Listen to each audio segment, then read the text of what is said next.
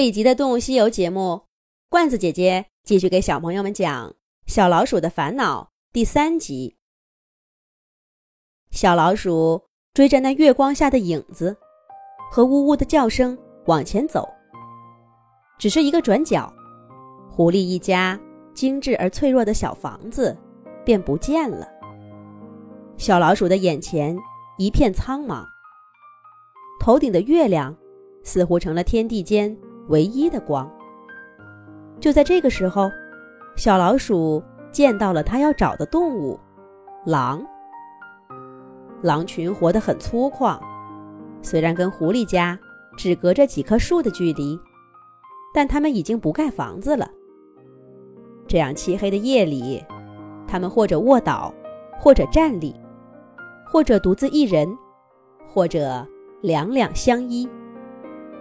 有一只狼对着月亮叫了一声，所有的狼都仰起头来应和。虽然小老鼠正是追着这声音过来的，可是现在这么近距离的听到，它还是深受感动。在这种他说不清也听不懂的语言中，他感受到了深沉的爱在流动着，而爱意最浓处，正是被狼群。护在正中间的一个简陋的洞穴，五只小狼在洞穴里不安分地扭着，它们的绿眼睛一会儿这双在上，一会儿那双不见了，简直比天上的星星还要活泼呢。狼群早就看见小老鼠了，不过却是最后发现它的小狼们先扑了过来。客人来了。客人来了，这些小家伙比小狐狸还热情呢。他们几乎是抓着小老鼠来到家人中间。不过，狼群显然没有什么好东西招待客人。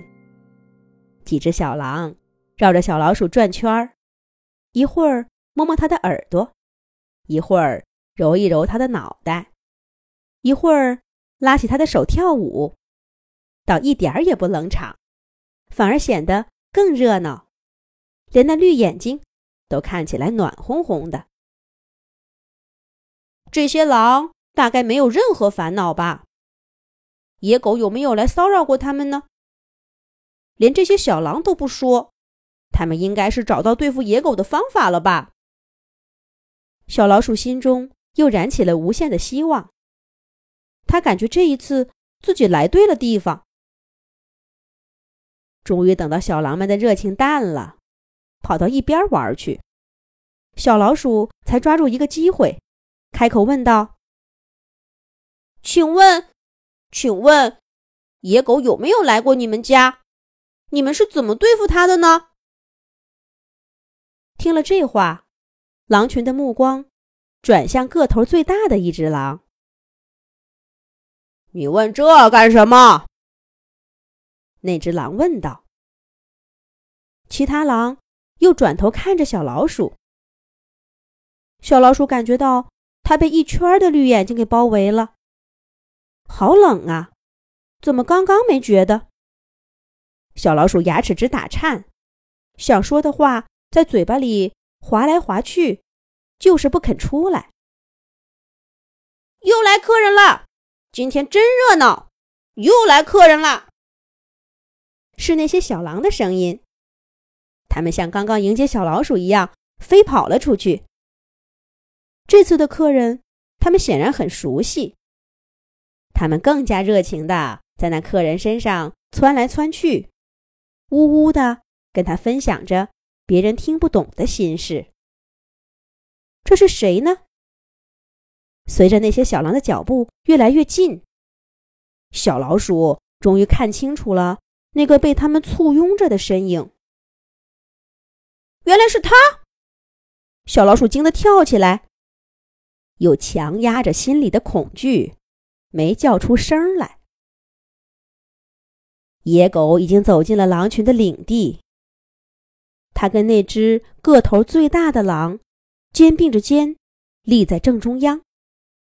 月亮上映出了他们亲密的影子。原来这野狗是狼群的座上宾，是他们最亲密也最尊贵的客人，而小老鼠早就被遗忘了。不过，这正是他想要的。小老鼠没头没脑的跑了不知道多远，他已经迷路了，却还是没有找到对付野狗的方法。小兔子们让他躲。狐狸们劝他去讨好。这狼群跟野狗是好朋友，那小老鼠该怎么办呢？前方是越来越密的树林，小老鼠能找到办法吗？咱们呐，下一集再讲。